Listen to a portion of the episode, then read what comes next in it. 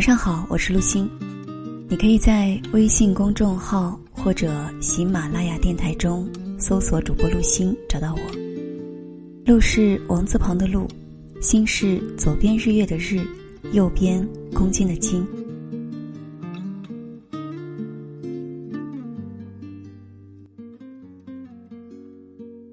有人给我写信，苏欣姐，我身边有那种爱人身攻击的人，又不可避免的打交道，真的很讨厌。我平时工作比较轻松，空余时间就看看书、写写东西什么的。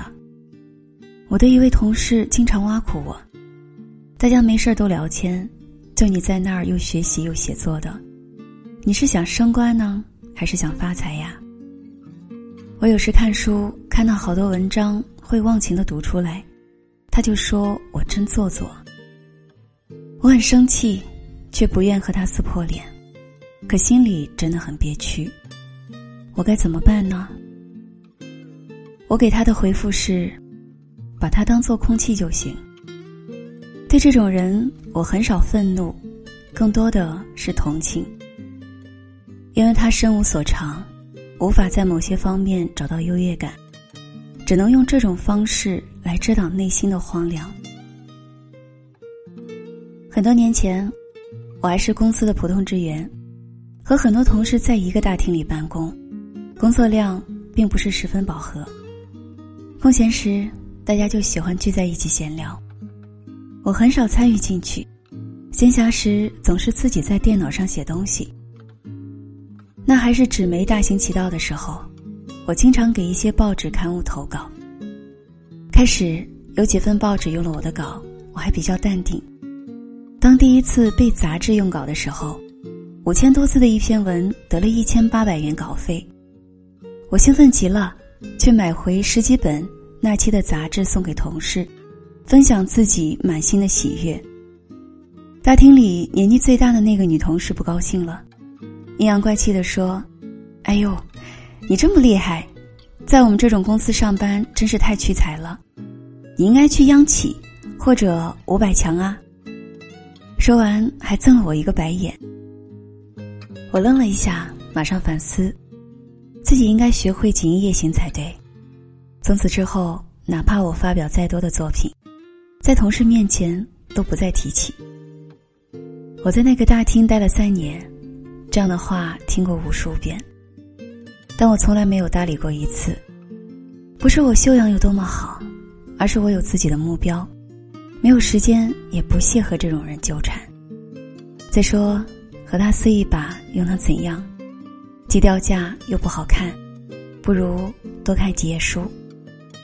后来，我做到公司高层，有了自己独立的办公室，再也听不到那些乌七八糟的声音了。后来我们再遇见，他向我打招呼，我也报以微笑。他的笑里有巴结，有不甘；我的笑里有快意，有从容。是啊，当你不够强大的时候，你无法选择环境，也不得不趋于委蛇。但你可以通过提升自己，来争取换一个好的环境。前段时间。我和文友莹莹聊天，她在外企一个不大要紧的部门上班，干着一份很轻松的工作，别人都很羡慕他，活得轻松又自在，薪水也不低。同部门的小伙伴也陶醉于这种日子，每天都玩得很嗨。莹莹说自己是巨蟹座，天生没有安全感，总是闲得提心吊胆。为了抵挡这种恐惧。他开始继续学英语，但他身边也有人讥讽他。大家都在享受生活，就你把自己整得像只羊群里的骆驼一样。莹找我来诉苦，我告诉他保持沉默，抬头看天，低头努力。两年时间，他的口译和笔译能力都变得令人刮目相看。上个月，莹莹所在的公司因为效益不好。降薪裁员，他们那个部门被整体端掉，所有人都回家待岗，只有他因为英语出色，被调到了国际贸易部，还加了薪。是的，这个世界谁都难免会被莫名其妙的攻击。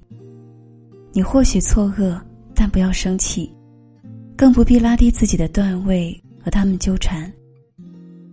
把那些恶意挡在心门之外，努力做好自己的事情就够了。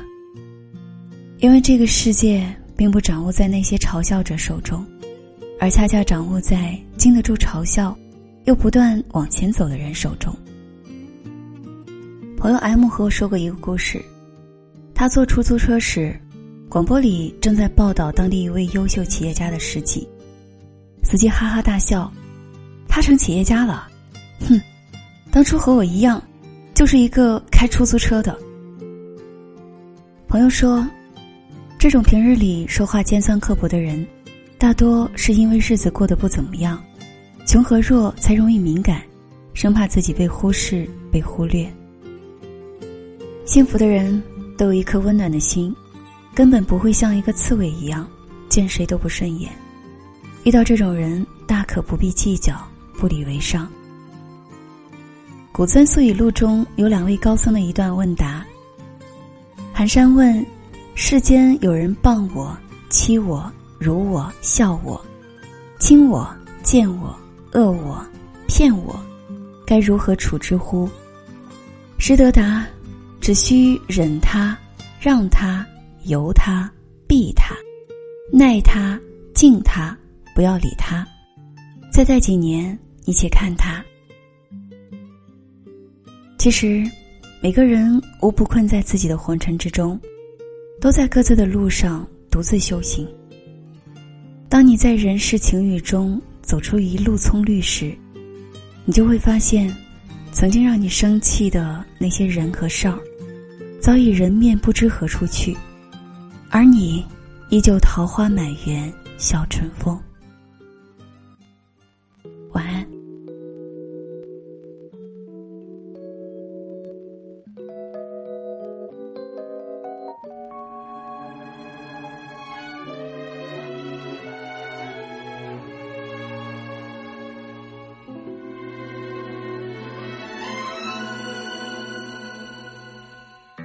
街灯的光透进了屋，温和音在疯狂的比武，突然好想念童年停电的夏天。下课吧，在院子摘无花果，河马用。